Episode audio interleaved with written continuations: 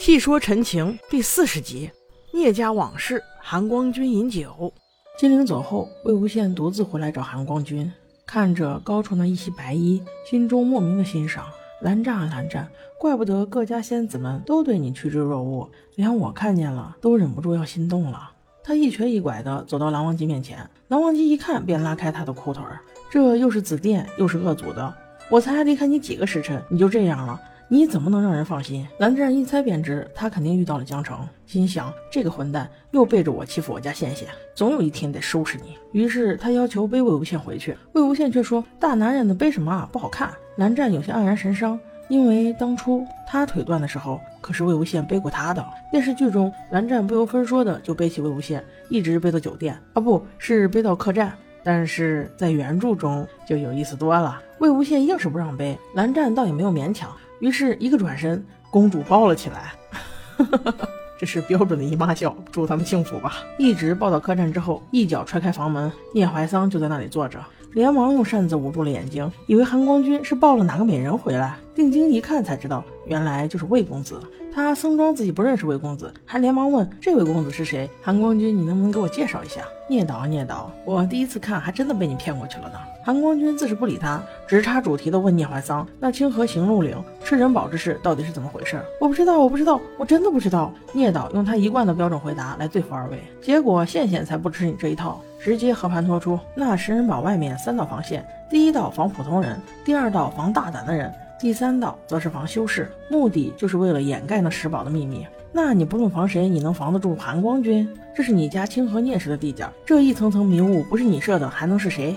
赶快从实招来，我留你个全尸！这一通推理把聂导吓得，他思虑了一会儿，擦了擦汗，对着望乡二人说：“你们两个一定要替我保守秘密，我现在就给你们说真相。原来那石堡几十年前就修了，其实跟他们聂家的祖坟差不多，但是没有祭尸体，祭的全部都是刀。因为他家的刀戾气太重，所以要抓很多恶灵给他们削。”这样他们有恶灵削就不出来闹事儿。结果前些年竟有一群盗墓贼去破了这阵，那少了几个刀灵，那刀自然就把盗墓贼全部都给杀了。聂家发现了这种情况之后，便将计就计，大肆渲染了吃人捕事件，就是害怕再有人前去送死。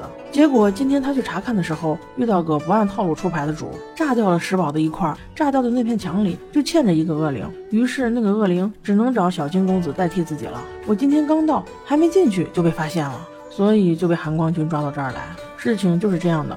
将来如果东窗事发，也请二位给我做个证。事情的真相已经明了。聂怀桑刚走，蓝湛就要给魏无羡除恶祖，活儿还没开始干，那剑灵便躁动起来，两人立刻合奏一曲安息。期间，蓝湛还帮魏无羡把笛子修了修。那修笛子的娴熟程度，一看过往的十六年就没少干过这活儿。等剑灵安静下来之后，望羡二人推测。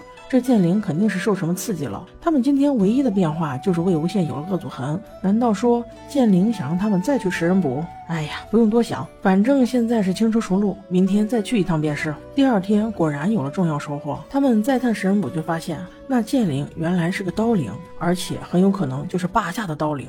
聂导见状心想：你们终于有了实质上的进展，快去给我哥伸冤吧。临走时，魏无羡还专门给聂导宽心说：“如果我们有了你哥消息，肯定会第一时间考你的，你放心吧。”聂导一副委屈的样子，内心却想：终于有给我哥报仇的眉目了。根据刀灵的指引，他们下一站来到岳阳，对，就是多年前岳阳长试的岳阳。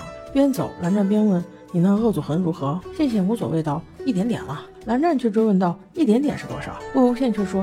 一点点就是一点点喽，要不我脱给你看。电视剧中，蓝湛白他了一眼便走了，在原著中，蓝湛却回答他了：“回客栈再拖，让你看看老司机怎么收拾你。”说到正题上，魏无羡问蓝忘机：“你觉得放刀灵的和杀赤峰尊的是不是一个人？”蓝忘机斩钉截铁道：“两批。”魏无羡紧接着说：“对，英雄所见略同，一个是要藏，一个是要深挖，而且杀赤峰尊的肯定知道聂家的秘密，而放刀灵的。”肯定了解你我的动向，看来这两批人来路都不简单，真是越来越有意思了。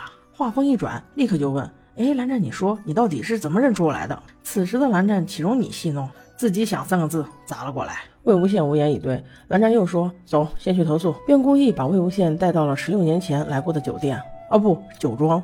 这让羡羡勾起了无限回忆。那时年轻的蓝湛那么美，但就是不太理我。现在的蓝湛还是那么美。不一样的是，他好宠我。蓝湛确实变了，他每到一处酒家，都会点魏无羡爱吃的菜。蓝湛喜食清淡，但每次点的都是辣菜，因为他知道魏无羡口味重，这种细到骨子里面的爱护，唯独只有羡羡一直没有发现。进了酒庄之后，魏无羡喝着酒，吃着菜，有一句没一句的听旁边那桌聊着，突然听到隔壁说：“就是薛洋那个家伙，原来是温氏客卿，现在人家可是金氏客卿了。”魏无羡疑惑：“啊，难道这个家伙没有死吗？”他用疑问的眼神看着蓝湛，蓝湛却表情凝重地说：“当年你刚死没多久，这个薛洋就莫名其妙地出现在金陵台，而且金光善力保薛洋，并且使用手段让常氏翻了案。那常平竟然说他家的灭门惨案与薛洋无关。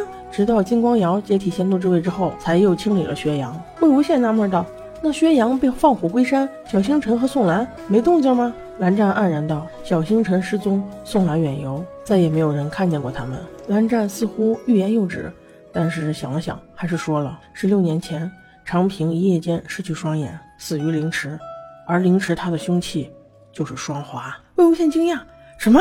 这怎么可能？